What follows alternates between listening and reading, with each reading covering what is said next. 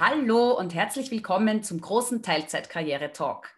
Ich bin Sigrid Urey und ich befrage in meinem Podcast weibliche wie auch männliche Role Models zu ihren beruflichen Karrieren in Teilzeit. Wir sprechen über Kinderbetreuung, flexibles Arbeiten und die gesellschaftlichen Herausforderungen, um Kind und Beruf optimal zu vereinbaren. Aber ich spreche auch mit Unternehmen, die spannende Arbeitszeitmodelle anbieten bzw. ermöglichen und die mit der steigenden Nachfrage nach weniger Arbeits- und mehr Lebenszeit kreativ umgehen. Heute aber habe ich einen sehr speziellen Gast bei mir. Karin Tischler ist geborene Münchnerin und ist durch ihren Wunsch, mal im Ausland zu arbeiten, vor über 30 Jahren auch dort hängen geblieben. Nun lebt die zweifache Mutter in Vancouver in Kanada und ist zum Thema Teilzeitkarriere mit einem eigenen Research- und Beratungsunternehmen aktiv. Außerdem betreibt Karin einen eigenen Podcast, Job Sharing and Beyond, und spricht hier mit Menschen aus aller Herren Länder über flexibles Arbeiten und Co. Heute werden wir ein bisschen über ihr eigenes spannendes Leben in den USA und in Kanada und ihre Kinderbetreuungs- und Jobsituation dort sprechen. Aber natürlich vor allem über die Geschichten, die sie in ihrem eigenen Podcast über die internationalen Ansätze zu Teilzeitarbeit, Jobsharing, New Work und so weiter hört. Ich freue mich wirklich sehr auf unser Gespräch, liebe Karin. Schön, dass du heute da bist. Vielen Dank, liebe Sigrid. Also es freut mich auch sehr, dass ich hier sein kann. Karin, erzähl uns doch bitte ein bisschen über deinen persönlichen und beruflichen Werdegang, dass wir wissen, was du alles so gemacht hast und wo du überall gewesen bist und was dich letztendlich ganz schlussendlich jetzt hier dazu bewegt hat, dein Unternehmen und auch deinen Podcast zu starten. Ja, sehr gerne. Also wie du schon sagtest, ich fing an, ich habe praktisch mein ABI in München gemacht und dann so fast klassisch ähm, Industriekauffrau-Lehre bei IBM und habe dann beschlossen, ich möchte wirklich mein Englisch verbessern und bin dann auch wieder so fast klassisch als Au pair nach ähm, London gegangen, war aber der Ansicht, dass nach einem Jahr dort ich mein Englisch nicht wieder verlernen möchte, um in Deutschland zu studieren und habe dann in England ähm, Volkswirtschaften, also Economics studiert. Unter anderem habe ich einen Masters von der Universität in Oxford und habe danach ähm, Management Consultant, also Unternehmerin, äh, Unternehmer, Management, Unternehmerberatung ähm, gemacht und ähm, war dann auch die ähm, Abteilungsleiterin in einem Fortune 500 ähm, ähm, Firma, in einer Firma in Amerika. Und ähm, also durch die Unternehmensberatung habe ich bereits in verschiedenen europäischen Ländern ähm, gearbeitet. Und ich wollte eigentlich immer sehr, sehr gerne nach Amerika. Und dort bin ich dann eben auch letztendlich ähm, gelandet. Was ich allerdings völlig unterschätzt hatte, war, wie die flexible Arbeit dort ähm, eigentlich nicht wirklich existiert, vor allen Dingen, wenn man auf einem Mid-Management-Level und Beyond ist. Und was dann passiert ist, so auch wieder relativ klassisch, ich arbeitete, ähm, wurde schwanger, hatte ein Kind und damals in Amerika ist man nach so ungefähr 13 Wochen wieder zurückgegangen ähm, nach ähm, der Elternzeit und das war eigentlich eigentlich relativ lange für amerikanische Verhältnisse, weil es gibt ja leider bis heute noch nicht eine ähm, gesetzlich verankerte ähm, Elternzeit. Das versuchen sie jetzt gerade zu bekommen und kam zurück und dann nach einem Monat zusammen mit 9 Prozent der ähm, Belegschaft wurde ich entlassen aufgrund von Kostensparmethoden ähm, und suchte mir dann, äh, also oder versuchte, einen ähm, Teilzeitjob zu finden auf einem Mitmanagement-Level und musste feststellen, dass es das einfach überhaupt nicht gab. Und letztendlich war ich dann Hausfrau und Homeschooling-Mom für elf Jahre. Und dann so, fast forward, dann kam ich in ähm, Vancouver an, fing wieder an als Researcher, merkte aber, dass nach wie vor vor allen Dingen Frauen, aber generell Wiedereinsteigerinnen wirklich Probleme hatten, zurückzukommen. Und es waren wirklich zwei Gründe. Der erste war, dass es nach wie vor sehr wenig Teilzeitmöglichkeiten gab. Und der zweite war, dass ähm, die ähm, einstellenden Personen es einfach völlig unterschätzt hatten, immer davon geredet haben, ne, das ist ja ein Career Gap, so nach dem Motto, als wenn diese ähm, professionellen Personen einfach zu Hause rumgesessen wären und nichts dazu gelernt hätten. Das wiederum hat sich dann auch ähm, wiedergespiegelt, dass das Business-Selbstvertrauen dieser Wiedereinsteigerinnen sehr gering war. So sollten sie dann zu einem Interview eingeladen werden, war es doch meist so, dass sie sich unter ihrem Potenzial verkauft haben und auch sich für Jobs beworben haben, die weit unterhalb ihrer ähm, Möglichkeiten waren. Und nachdem ich gerne Research machte, habe ich mir gedacht, okay, jetzt schaue ich mal, was gibt es bereits in der Welt, in, im Sinne von Unterstützung für Wiedereinsteigerinnen und war, muss ich ehrlich sagen, überrascht, dass es doch viel mehr gab, als ich erwartet hatte. Und ähm, fing dann an, praktisch ähm, mich mit Leuten zu unterhalten, also Interviews zu führen, in Person, auch in Europa. Und letztendlich kam ich dann dazu, dass ich der Ansicht war, man muss das Ganze viel größer aufziehen, um eben die Unternehmen auch dazu, mehr zu animieren, wie wichtig es ist, gerade mit dem War of Talent, dass sie einfach diesen Aspekt der ähm, Work First völlig unterschätzen, aber auch übersehen. Und natürlich jetzt mit der ganzen Pandemie wissen wir natürlich alle, Unpaid Care Work, wie ähm, anstrengend und wie viel Arbeit das ist. Aber davor war es halt wirklich relativ unsichtbar.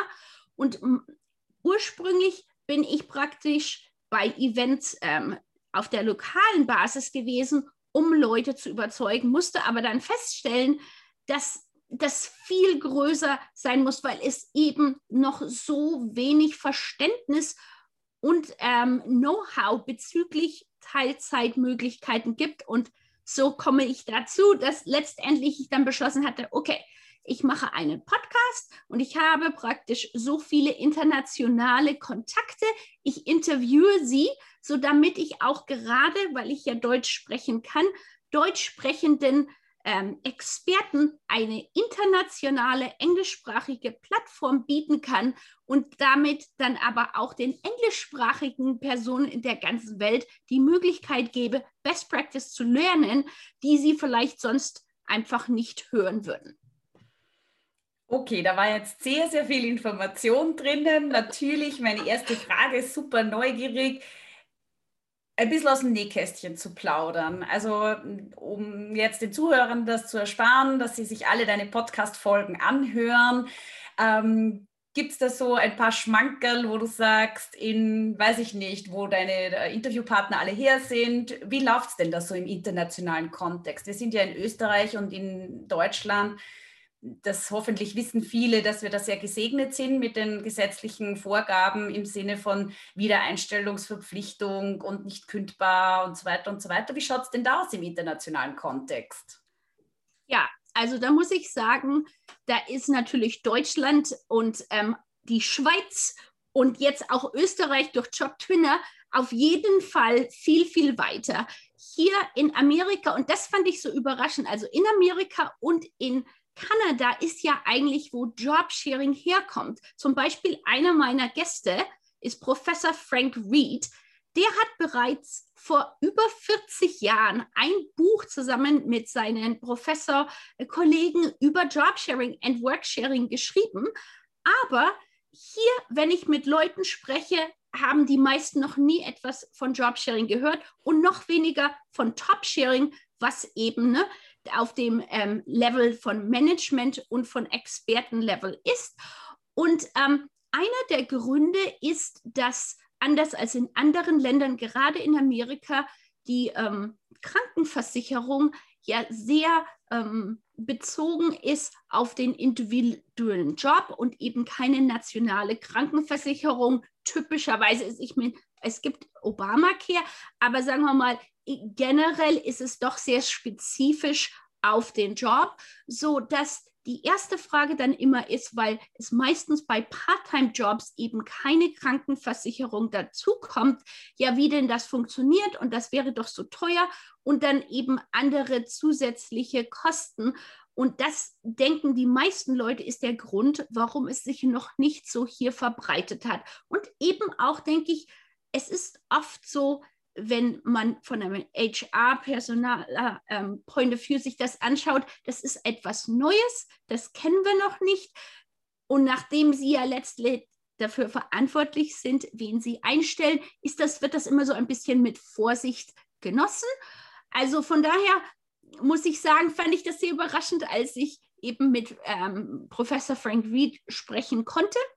Ähm, die andere Sache, die ich auch sehr überraschend fand, muss ich sagen, als ich mich ähm, mit Professor Anjali Bansal unterhalten hatte, sie ist eine Professorin in Indien, die sich speziell dafür einsetzt, ähm, Research zu betreiben, wie man Jobsharing verwenden kann, um Wiedereinsteigerinnen zu helfen. Und das muss ich sagen, also fand ich wirklich sehr beeindruckend. Und es, ich stellte eben durch mein Gespräch mit ihr auch fest, dass es in Indien sehr viele Firmen bereits gibt, die auch ähm, Returnships anbieten. Und ein Returnship für jemanden, der das nicht weiß, ist so wie ein Praktikum und ein Internship für Wiedereinsteigerinnen. Typischerweise ist das vielleicht sechs, sechs Wochen bis sechs Monate, je nach ähm, Firma, wo sich beide ähm, kennenlernen können und danach in sehr vielen Fällen, ich würde sagen, typischerweise habe ich die Nummer gehört, so ungefähr 80 Prozent werden dann auch weiter eingestellt, also voll übernommen. Und das muss ich sagen, war ich sehr überrascht, wie viele Firmen das bereits in Indien machen. Ähm, also ich habe insgesamt äh, bisher Gäste aus zwölf verschiedenen Ländern gehabt. Und eine Sache, die ich oft erwähne, weil ich finde, die äh, so wichtig ist, dass sich die Leute oft denken, na ja, Teilzeitarbeit, Jobsharing, das ist so der Mami-Track. Und das möchte ich eben durch meine, ähm, durch meinen Podcast äh, praktisch verändern, diese Einstellung, weil ich bin der Ansicht, letztendlich, um zu Gender Equality zu kommen, müssen wir mehr ähm, Male Role Models bezüglich Teilzeit haben und die auch öffentlich Unpaid Care Work, die sie mit ihren Kindern oder vielleicht mit ihren älteren ähm, Verwandten machen, dass das dann auch sagen, sodass dann jemand, der vielleicht jünger ist, bei ihm, ihnen in der Firma oder Abteilung sagt, Mensch, der macht das, ich kann das auch. Und daher interviewe ich Hast Vater, du welche gefunden? Ganz genau, ich habe ja, oh ja. Also in, äh, in Australien, in England, in Amerika, in Kanada, ähm, in Deutschland, ja, mit denen spreche ich. Und zum Beispiel, was jetzt ganz interessant ist, ähm, da ist ähm, der neueste Report, der heißt State of the World's Fathers.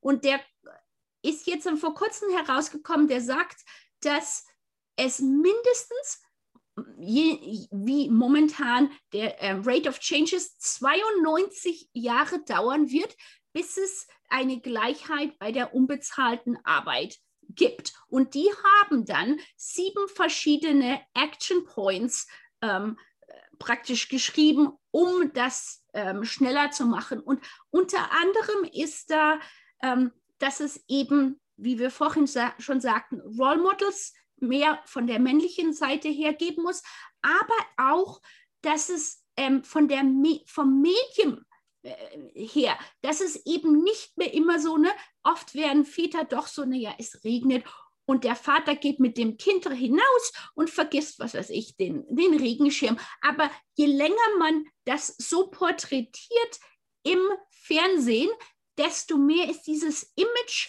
das sich einfach noch nicht verändert. Und ähm, zum Beispiel einer meiner Väter in ähm, Australien hat ein Buch geschrieben und erzählte darin ähm, von einem ähm, Test in England von kleinen Kindern. Da wurden die von der Lehrerin gefragt, also jetzt malst doch mal bitte einen Fighter-Pilot, eine ähm, äh, Firefighter und einen ähm, Chirurg. Dann haben die das alles gemalt und sollten dann den Namen benennen. Und die Mehrheit der Kinder hat das alles männlich benannt. Mädchen und Jungen. Und dann haben die Lehrerin sagt, okay, jetzt schauen wir doch mal, wir haben jetzt einen speziellen Besuch. Jetzt werden wir Leute haben, die genau diese Berufe ausüben. Dann waren die Kinder ganz gespannt, die Tür geht auf und das waren alles weibliche, also ein weiblicher Firefighter, ähm, Chirurg und ein äh, Fighter-Jet Pilot oder Pilotin. Ne? Und die Kinder waren wirklich sehr, sehr überrascht. Und von daher ist es, denke ich, so wichtig, diese Sachen immer weiter aufzuzeigen. Und ich denke auch, dass es in den Firmen, ich, das könnte man so ähm, viel besser machen und aber auch gleichzeitig von einem Branding, wenn jemand weiß, okay, in dieser Firma ist es okay, dass man ähm, als Vater Vaterschaftsurlaub ähm, oder Zeit nehmen kann. Das, ne, das geht dann, das trickelt weiter so runter. Und zum Beispiel war letzte Woche ähm, Generation Equality Forum in Paris. Ähm, das war oder ist eins der wichtigsten Gender Equality Events seit dem ähm, Beijing Event in 1995 und da war zum Beispiel ein Vater, der darüber gesprochen hat, wie unterschiedlich auch der ähm, Vaterschaftsurlaub in Frankreich ausgeübt wird im Verhältnis zu Norwegen. Und wie in Norwegen auch, ne, man arrangiert sich bereits, wenn die ähm, Mutter schwanger ist, das sind dann halt die Eltern alle dabei und die Väter arrangieren sich, weil sie eben monatelang danach hinterher zusammen in Vaterschaftsurlaub oder Vaterschaftszeit gehen. Und es ist wirklich ein ähm, Society Change, der notwendig ist. Und wenn man sich in Schweden das anschaut, ne, das gibt die Latte Dads und es ist ganz normal und es dauert natürlich, das ist, muss ich sagen, was ich festgestellt habe, was auch in diesem ähm, äh, neuen Report beschrieben worden ist, die Zeit, die, der Rate of Change, es dauert einfach. Und von daher ist es mir eben sehr, sehr wichtig, diese Personen, die bereits das machen, vorzustellen. Zum Beispiel ähm, in Deutschland Robert Frischbier, der ähm, äh, dafür Netzwerk gemacht. Ganz ja, genau. Ja. Also, um, aber Karin, ja, ganz kurz, ganz, du hast so viele Themen jetzt angesprochen, jetzt müssen wir mal wieder ein bisschen zurückspulen. Gerne, gerne. Ah, das eine, ja, du hast ja viel jetzt gesprochen über Unconscious Bias, über das ähm, machen sich ja hierzulande auch sehr viele Leute Gedanken. Und das ist natürlich in, im Deutschen fast sogar ein bisschen einfacher, weil da gibt es ja diese eine Erzählung, weißt du, über den Chirurg und die Chirurgin und die, mhm. da gibt es ja diese Geschichte, da verletztes Kind und Vater und wer kann die Kinder, also genau. wer kann die operieren und dann geht es darum, ja. ja, der Surgeon must come und dann sagen sie, nein, das geht nicht, der Surgeon kann die nicht operieren und dann stellt sich heraus, das ist die Mutter, aber niemand weiß genau. es, weil ja ein Surgeon automatisch ähm, quasi die männliche Konnotation hat. Bei uns im Deutschen ist es was anderes, weil wir können unsere Kinder durchaus lehren zu sagen, die Chirurgin, die Lehrerin, ähm, die äh, Feuerwehrfrau in dem Fall, ja, das tun wir, also da tun wir uns sprachlich sicher schon leichter, das ein bisschen zu differenzieren zwischen männlich und weiblich. Aber ja, natürlich, wenn sich jeder da so ein bisschen mal ehrlich selbst befragt, ähm, der Herr Generaldirektor von der Bank, den sehen wir sicher fast alle als Mann. Und die, äh, weiß ich nicht, Sekretärin sehen wir fast alle als Frau, wenn wir uns ganz, ganz ehrlich sind. Ja? Und genauso merke ich es auch selber, obwohl ich mir das immer wieder sehr stark bewusst zu machen versuche, weil ich mich wirklich auch wie du sehr viel damit beschäftige, merke ich das bei mir selber auch, dass es irgendwo sofort in mein Hirn kommt, wenn einer sagt, der Vorstand, ganz, also nie passiert das, dass ich mir denke, ah, da ist eine Frau Vorstand, eine Vorständin, sondern ich denke immer sofort an einen Mann. Und bei Lehrern, ne, bei Lehrern vielleicht gar nicht so. Aber ich habe auch so meine typischen Frauen-Männer-Berufe und das ist sehr schwer, sich irgendwie umzugewöhnen. Wobei ich glaube, dass es in den Kindergärten bei uns jetzt schon beginnt. Ähm, also meine Kinder sind wirklich klein noch und die sagen jetzt mittlerweile schon, ähm, weiß ich nicht, die Feuerwehrfrau oder die Polizistin oder solche Sachen. Das haben wir zum Beispiel in meiner Jugend gar nicht so gelernt. Also ich glaube schon, dass da ein bisschen ein, ein Mindset-Change daherkommt. Aber wie du richtig sagst, es dauert halt echt lange und es wird wahrscheinlich auch noch ein bisschen dauern. Umso wichtiger ist, dass du das herzeigst. Ich mache das ja auch in meinem deutschsprachigen Bereich. Aber interessant ist, dass die Themen die gleichen sind. Wir schauen alle sehr bewundernd äh, zu den nordischen Staaten hinauf und wir sind ja wirklich schon, wie ich gesagt habe, sehr weit in Österreich, Deutschland. Sehr viel ist gesetzlich verankert. Ähm, es gibt ein Repertoire an Möglichkeiten für Väter und trotzdem wird es total wenig wahrgenommen. Also das äh, entspricht sehr stark eigentlich dem auch, was du erzählst. Ähm, da ist natürlich die Frage, warum das für Väter so schwierig ist. Also ich könnte mir vorstellen, dass in Australien und Amerika die noch rarer und seltener sind als in unseren Breitengraden. Ähm, aber die muss man ja wirklich mit der Lupe suchen. Und da denke ja. ich mir, da um, gebe ich dir sehr recht, dass da wirklich einfach viel mehr Role Modeling daherkommt. Und ja, die Medien helfen uns nicht. Und diese merkwürdigen Werbungen, die ich jetzt immer wieder sehe, wo auf einmal der Vater die Kinder abholt, ah, da denke ich mir, da bemühen sie sich wirklich sehr. Ja. Aber das, also ganz ehrlich, ich finde das super gut. Also es, ich muss ehrlich sagen, ich weiß ich nicht mehr, welche Werbung das war. Es war, ich glaube, eine der Windelwerbungen. Und da war wirklich das aus der Sicht des Vaters. Und ich denke, über langfristige Zeit verändert sich dann auch die Mindset. Und natürlich, ich sehe das von der Ferne aus, das ganze Gender, ne? ob das jetzt ein Buchhalter, Buchhalterin ist. Und letztendlich macht es das langfristig einfacher, weil man das differenzieren kann und dadurch mehr inclusive ist.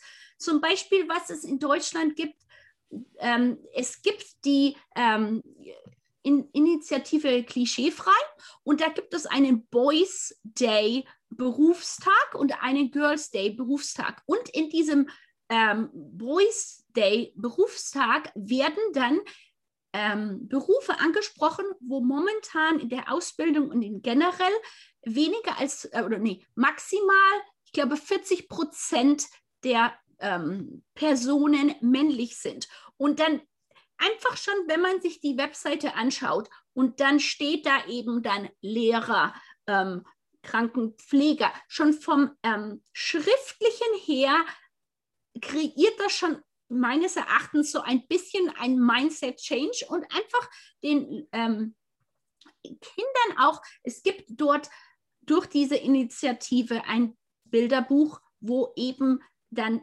das Gegenteil von den stereotypischen ähm, Berufen äh, gezeigt wird. Und es gibt das auch für ähm, das Grundschulalter. Aber ähm, also im Verhältnis zu diesem typischen MINT oder STEM ähm, Push für die Frauen hat zum Beispiel dieser State of the World's Father Report nichts weltweit gefunden, das im gleichen Level das Ganze pusht zu den für ähm, Jungen Richtung ähm, äh, ne, Education und Care ähm, Professionen. Also da ist auf jeden Fall also noch sehr viel zu tun.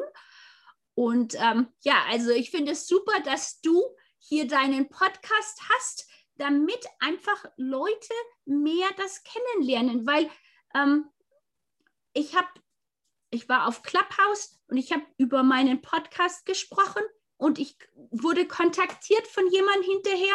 Sie war ähm, aus der Mongolei, hatte noch nie etwas von Jobsharing gehört.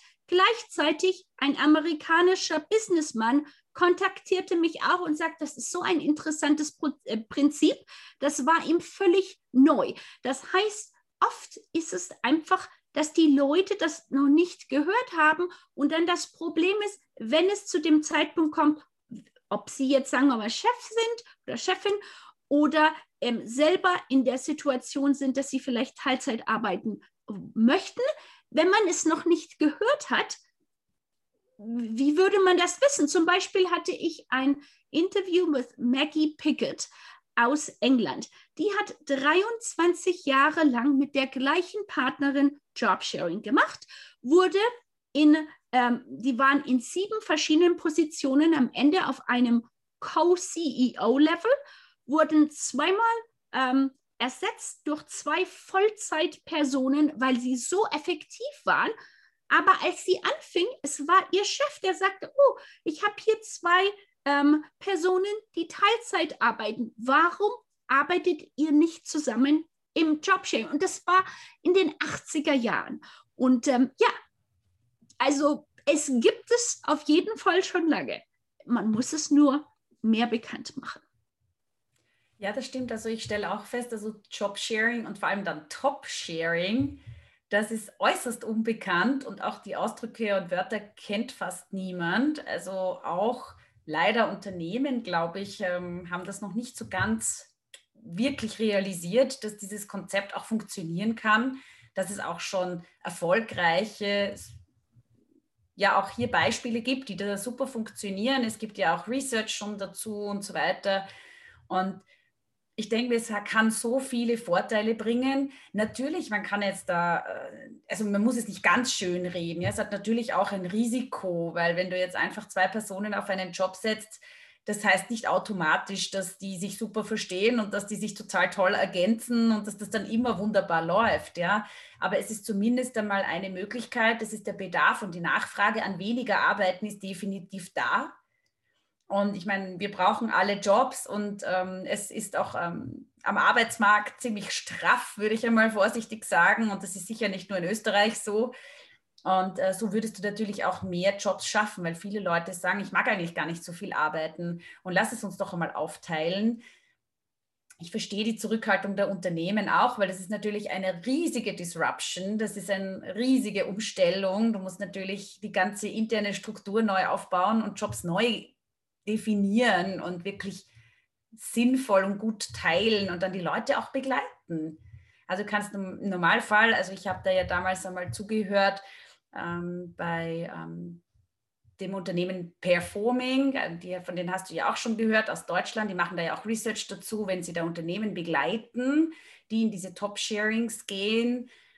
Da kann man nicht sagen, ja, nehmt mal die zwei Leute und dann hockt es auf den Job, wie er immer war und die sollen sich das mal ausbaldovern und vielleicht hast du ein Glück und die streiten sich das richtig aus und mit, mit Pech geht es in die Hosen und dann sagen alle, ja, wir haben eh gewusst, dass das nicht funktionieren kann und dann ist das Projekt auch schon wieder gestorben. Also ich denke schon, dass es auch ein Aufwand ist, das wirklich umzustrukturieren und vor diesen wirklich neuen Zugängen, könnte ich mir vorstellen, schrecken einfach viele zurück. Also zum Beispiel bei SAP in Deutschland muss jeder, jede Managementposition als potenzielle Jobsharing-Position ausgeschrieben werden. Und ähm, Kava Yunusi, äh, der ähm, HR-Chef von SAP ähm, in Deutschland, der sagt immer, ähm, wir sind ja hier keine Herzchirurgen, wir können ja Sachen einfach mal probieren. Und ich denke, es ist wichtig, solche Sachen, wie du sagst, weil es sicher einen Aufwand ähm, ähm, ne, erfordert, dass man das als Pilot probieren kann. Und wie du sagtest, Performing, ähm, Esther und Katharina waren bei mir auch Gäste. Die haben sehr, sehr viel Research diesbezüglich Top-Sharings gemacht und hatten eben auch heraus äh, festgestellt, dass sehr viele Leute noch nie etwas von äh, Top-Sharing gehört haben und sich das aber vorstellen könnten und das auch gerne machen würden. Und ich denke, das ist das Wichtige, dass man den Leuten erstmal die ähm, Möglichkeit gibt oder sagt, das ist möglich. Ich hatte einen ähm, meiner Interview-Gäste, ähm, der, also ein schriftliches Interview, und er ähm, leitet eine ähm, Abteilung mit bis zu 200 Leuten mit seinem Top-Sharing-Partner. Ähm, und er meinte, der Grund, warum er das macht, ist, weil er der Ansicht ist, dass er einfach besser arbeiten kann, weil er dann andere Sachen machen kann am, sagen wir mal, am Nachmittag. Er kann auch volontieren, er kann zusätzlich etwas lernen. Und das Wichtige für ihn ist, dass er sich austauschen kann mit dem Jobsharer oder Topsharer Partner. Und ich denke, dass das oft völlig unterschätzt wird, weil sich Leute denken, Mensch, das ist ja ein zusätzlicher Arbeitsaufwand, wenn in Wirklichkeit das Gegenteil der Fall ist. Und ich habe auch ein Interview ähm, von meinem Newsletter wo ich nicht nur die ähm, Top äh, Jobsharer ähm, interviewt hatte, sondern auch ihren Boss, der eigentlich sehr skeptisch war bezüglich Jobsharing. Und er kannte das auch nicht und sagt, na ja, jetzt warte ich mal eine Woche, jetzt schauen wir mal, wie es ist, weil er wirklich dachte, das sind jetzt die zwei Leute, denen muss ich sagen, okay, der macht A, der macht B. Und er stellte sich das wirklich schrecklich vor oder, oder schwierig. Und dann, nach einer Woche, er war so begeistert und meinte, die sind wesentlich effizienter. Er musste gar nichts machen, weil die sich das untereinander ausgesucht ähm, haben oder herausgefunden haben, wer macht was. Und ich denke, das Wichtige ist eben, dass die Leute, die das Jobsharing zusammen machen, das Ego praktisch auf, den, äh, auf die Position tun und nicht auf sich selber. Ich denke, das ist eins der wichtigsten Sachen. Wenn jemand, sagen wir mal, so der Typ A ist und es geht alles um dat, diese Person, das ist schwierig, weil letztendlich es geht immer um den Job, wie gut man den ausfüllen kann. Und die andere Sache ist, also man muss sehr viel Vertrauen haben. Und es ist wichtig, genau wie du sagtest, dass man sich gut versteht. Man muss sich davor nicht kennen, also man muss sich davor nicht lange ähm, gekannt haben, aber es ist wichtig, dass praktisch diese Connection da ist, weil zum Beispiel, wenn ich jetzt dann da bin heute und ich äh, mache den ähm, Vortrag, schreibe den, vielleicht ist der nächste Tag dann der Tag, an dem der Vortrag vorgetragen werden muss und ich bin eben nicht da, weil dann mein Jobsharer das macht. Das heißt, man muss dieser Person vertrauen können und auch die Erfolge und die Niederlagen oder Fehler gemeinsam akzeptieren. Aber ich denke letztendlich, was viele Leute mir gesagt haben, es ist, als wenn man seinen eigenen Mentor oder seinen eigenen ähm, Coach hat, weil nie jemand hundertprozentig gleich sein wird. Es hat immer jemand Stärken oder Schwächen, sodass man sich dann gegenseitig da auch helfen kann.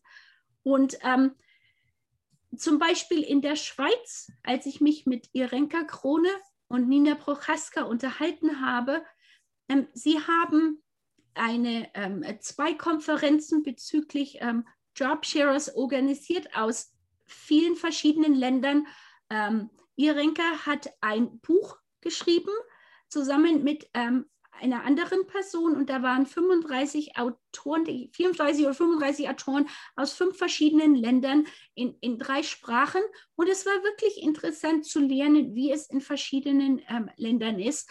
Und wie du sagtest davor, manche ähm, Gesetzgebungen von verschiedenen Ländern bezüglich Teilzeit helfen oder fördern sogar Jobsharing und in anderen Ländern ist das einfach schwieriger. Aber ich denke auch, wie du sagst, es ist sicher hilfreich, einen Coach zu haben, um ähm, vielleicht, wenn man das dann auf einer großen Basis in der Firma ausdehnen ähm, möchte, um das besser zu verstehen. Eine Sache, die ich völlig vergessen hatte, die ich noch erwähnen wollte, der Grund, warum ich selber eigentlich zu dem Verständnis von Jobsharing gekommen bin, ist durch Tandemploy. Und ja, von denen habe ich gehört, diese deutsche, diese deutsche mhm. Organisation. Ich glaube, die sind ein bisschen so Vorreiter gewesen, ja, gell? in diesem Zusammenhang also, mit dem Jobsharing. Genau, und was die machen eben, die machen das eben als SaaS, S-A-A-S, und mittlerweile ist es eben nicht nur, dass sie das mit Jobsharing machen, sondern es gibt eben auch Möglichkeiten dadurch, zum Beispiel, wenn ein internes Projekt ähm, gestafft werden muss, dass man dadurch durch ihre ähm, Software das dann machen kann oder dass man Lunch-Meetings ähm, hat, wo eben Leute, die vielleicht ähnliche Interessen haben, aber in verschiedensten Abteilungen sind, dadurch zusammenkommen können. Ja. Ja, es hat auch fast ein bisschen eine Working Out Loud ähm, Touch dabei, ja. wenn du so wie du das jetzt beschreibst. Aber das sind ja recht viele Strömungen, oder die jetzt da so überall äh, aufpoppen und die letzten Endes nichts anderes zeigen, als, der, als dass der Bedarf zur Veränderung da ist, ja, und dass die Arbeitswelt letzten Endes nicht so bleiben kann, wie sie jetzt ist. Und es sind einfach mittlerweile, und ich beziehe das natürlich immer sehr stark auf Frauen, aber äh, es hat natürlich nicht nur mit Frauen was zu tun. Ja, wie du richtig gesagt hast, äh, es ist kein Mami-Problem, es ist ein insgesamtes Gesellschaftsthema, zu sagen, wie wollen wir die Arbeit in Zukunft neu gestalten. Und letzten Endes können die Frauen in dem Fall äh, sehr stark profitieren. Warum? Weil einerseits sie sind nach wie vor diejenigen, die am meisten bei den Kindern bleiben, aber die sind sehr gut ausgebildete Frauen mittlerweile. Ja, ganz viele studieren, ganz viele haben tolle Ausbildungen und gehen aber dann wieder aus dem Arbeitsleben raus und verkümmern irgendwo als Pflänzchen ähm, wenig gefordert und wenig gefördert in dem Moment, wo sie in Teilzeitmodellen irgendwo äh, wiederkehren und erst dann wieder als volle Arbeitskraft gesehen werden, wenn sie einen Vollzeitjob machen. Und das ist eigentlich absurd, weil du sehr viel Wissen und Know-how ja schlicht verkümmern lässt. Und der Zusatznutzen wäre natürlich zu sagen, wenn ein paar Väter auch mehr in Teilzeit gehen, und ich rede jetzt nicht von Teilzeit zwölf Stunden, aber wenn die einfach ein bisschen reduzieren würden, einen Tag in der Woche oder so, da profitieren die Kinder, die einfach viel mehr mit ihren Vätern aufwachsen. Die Männer sind dann auch sicher entspannter, weil letzten Endes, wer nicht nur hackelt, sondern auch ein bisschen Familienleben genießt, ähm, denke ich, wird auch sicher ausgeglichener sein. Und, man und dann können die Frauen wieder mehr arbeiten und letzten Endes auch mehr zum Arbeitsmarkt beitragen. Also also ich spreche da ja immer eine Lanze dafür, je mehr du das aufteilst, desto sinnvoller wird das, ja. Und dann kommt natürlich auch mehr Geld herein, weil die Ausrede mit, oder nein, es ist ja in Wahrheit leider keine Ausrede, es ist ja eine gute Erklärung, dass es bei vielen Familien aus wirtschaftlichen Gründen nicht anders geht, dass die Frau einfach weniger arbeitet, weil ähm, sie auf das Gehalt der Männer nicht verzichten können und so weiter.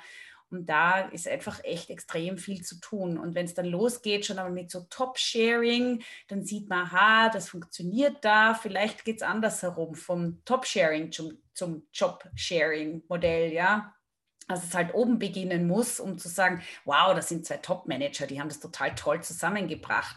Vielleicht bringen das andere Funktionen auch zusammen, ja. Also ja, da kann man gar nicht müde werden, all diese Leute herzuzeigen. Und gerade im internationalen Vergleich, es beschäftigt jeden. Es ist ja nicht, wir leben ja nicht auf einer Insel und es ist nur in Amerika ganz schlecht oder es ist nur in Deutschland oder in Österreich ganz schlecht, sondern ähm, wir kämpfen alle damit. Ja? Und du hast vorher den War for Talents äh, erwähnt, den man vielleicht in erster Linie nicht überall jetzt schon spürt. Aber die Volkswirtschaftler und die Researcher, die wissen oder die rechnen sich das hoch für später, dass es bald einmal so weit sein wird. Und Fachkräftemangel ist bei uns in aller Munde.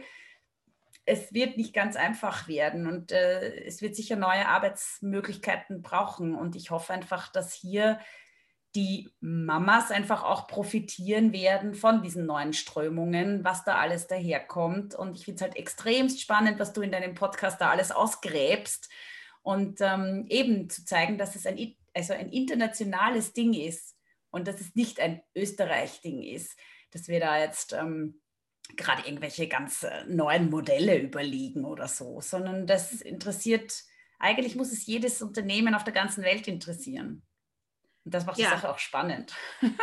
ja, ne, auf jeden Fall. Und ich würde sagen, dass letztendlich die Pandemie, obwohl es natürlich etwas war, das sich niemand gewünscht hat, hätte, dazu geführt hat, dass, sagen wir mal, Care-Arbeit wesentlich ähm, öffentlicher wird und auch das Verständnis, was das eigentlich ist und die transferierbaren Kompetenzen, die man aus dieser Care-Arbeit dann auch in den Job hinüberbringen kann, eben viel mehr offensichtlich wurde. Und das sind Sachen, ich meine, ich habe es vorhin gesagt, ich war Hausfrau und Homeschooling-Mann für elf Jahre, aber es war mir damals wirklich nicht bewusst, letztendlich, welche Kompetenzen ich da doch gelernt habe.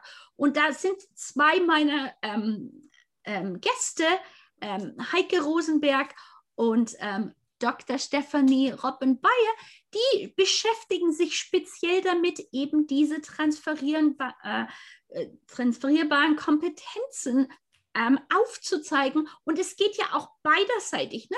Wenn jetzt jemand arbeitet, dann kann er, was immer er oder sie in der Arbeit gelernt hat von Leadership Skills, für seine Familie austesten und andersrum. Und ähm, weil du nochmal zurückzugehen, mein Ziel oder ne, letzt langfristig ist, dass es jedem möglich sein sollte, Teilzeitarbeit zu haben auf jeglichem Niveau, weil meines Erachtens wir werden älter als Generationen, wir werden länger arbeiten und das gibt es ja auch schon so Studien, die sich das anschauen. Ähm, na, es wird weniger und weniger so sein, dass irgendjemand dann, sagen wir mit 65, mit 68 sagt, okay, jetzt bin ich fertig, jetzt gehe ich in Rente.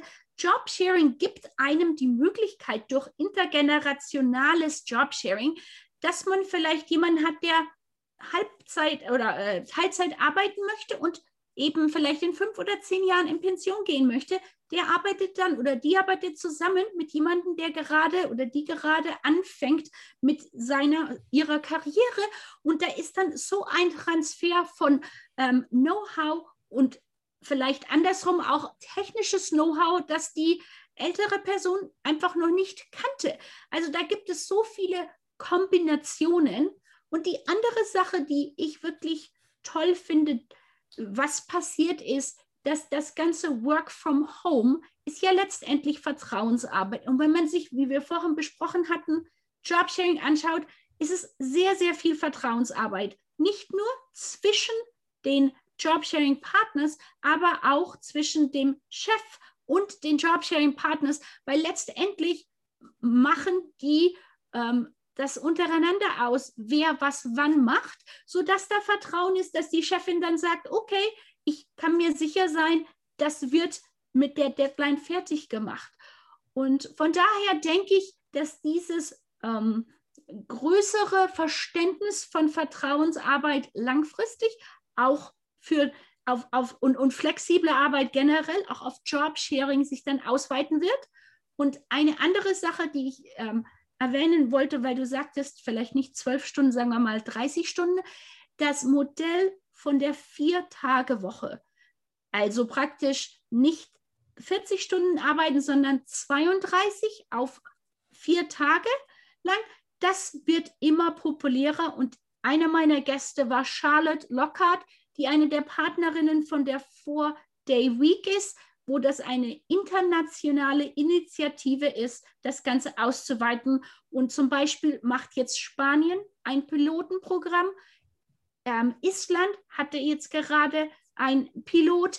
Also, und es wird immer mehr, dass es in der ganzen Welt sich das ähm, angeschaut. Unilever in New Zealand macht einen Pilot. Ähm, Microsoft in Japan hat es gemacht. Und das sind meines Erachtens Möglichkeiten, die dann auch ähm, es einfacher machen, wieder einzusteigen und vielleicht auch einfach langfristig, wenn die Kinder, sagen wir, wenn es um Kinder geht, wenn die Kinder kleiner sind, dass dann eben beide Personen weniger arbeiten und sich das besser einteilen können, weil oft eben das Problem, was du angesprochen hattest, es ist auch die, gerade hier in den ähm, nordamerikanischen ähm, Städten der ähm, Kostenpunkt von Childcare führt oft dazu, dass es einfach die, ähm, ne, die, die ähm, Familien sich entscheiden, dass es sich in Anführungszeichen nicht lohnt, dass die zweite Person arbeitet. Aber wenn man flexiblere Möglichkeiten hat für beide Personen, erlaubt das dann einfach eine mehr kontinuierliche ähm, ein kontinuierliches Arbeitsleben. Und also von daher bin ich da sehr optimistisch. Ich meine, mit Jobsharing, ähm, Adam Grant, also das, ne, der, der bekannte Autor hier in Amerika, der hatte so gesagt, was wird in der Zukunft neue Sachen und er meinte Four-Day Workweek und dann Jobsharing. Also das finde ich schon sehr positiv, ja. Ja, Karin, dem ist, glaube ich, jetzt nicht mehr viel hinzuzufügen. Ich glaube, wir sind beide große Job-Sharing-Fans und äh, interessieren uns da bestimmt äh, beide für wirklich gleichen Dinge. Und ähm, ich glaube auch, dass es äh, wirklich die, ja, das Herzeigen und das ähm, vor den Vorhang holen und das Aufzeigen einfach von diesen Vorbildern und positiven Beispielen einfach auch weiterbringen wird Und dann irgendwann wird sich sowieso über unsere vernetzte Welt, werden sich die Modelle durchsetzen und es wird sich herumsprechen, was gut funktioniert. Und ähm, diese Unternehmen werden einfach erfolgreich sein. Also da bin ich auch, wie du sagst, ganz optimistisch und sehr zuversichtlich. Und ich glaube, das ist äh, ein vieles Win-Win-Win auf vielen Seiten für Eltern, äh, für Work-Life-Balance, für ähm, eben auch Care-Arbeit nebenher oder auch Charity-Work, Sport, ganz Health genau. and Well-Being und was auch immer da überall herumspukt irgendwann, glaube ich, wird das alles so zusammenfallen zu einem großen, klareren Ganzen, als es jetzt oft nur so in so Schlagwörtern herumgeistert. Und ich glaube auch, dass das so die Zukunft ist. Und ähm, ich finde es total spannend, wen du da alles schon befragt hast und ähm, mit wem du da schon gesprochen hast, mit diesen hochkarätigen Professoren, Researchern, Menschen, die sich einfach wirklich mit der Zukunft beschäftigen und äh, mit Visionen arbeiten. Äh, Finde ich ganz, ganz spannend. Also meine Empfehlung hier, hört euch den Podcast von Karin Tischler an. Job ja. Sharing and Beyond. Und ähm, wir werden einfach die Links überall in den Shownotes hineinstellen, dass ja. jeder da sich auch äh, das anhören kann, wenn er Interesse hat. Herzlichen Dank, liebe Karin, dass du heute da warst. Ich freue mich wirklich und es waren so viele spannende Inputs dabei und Inspirationen. Und ähm, ja, ich, mir bleibt nichts zu sagen. Dankeschön nach Kanada. Vielen Dank, Sigrid, dass ich da sein durfte. Also es hat wirklich viel Spaß gemacht und ich hoffe, dass das Leuten, die vielleicht noch nicht so sehr sich mit diesen Themen beschäftigt haben, einfach einen neuen Impuls gibt und sich das mal weiter zu überlegen und zu sagen, vielleicht wäre das etwas, das wir als Pilot in unserer Firma auch testen könnten. Danke, Karin.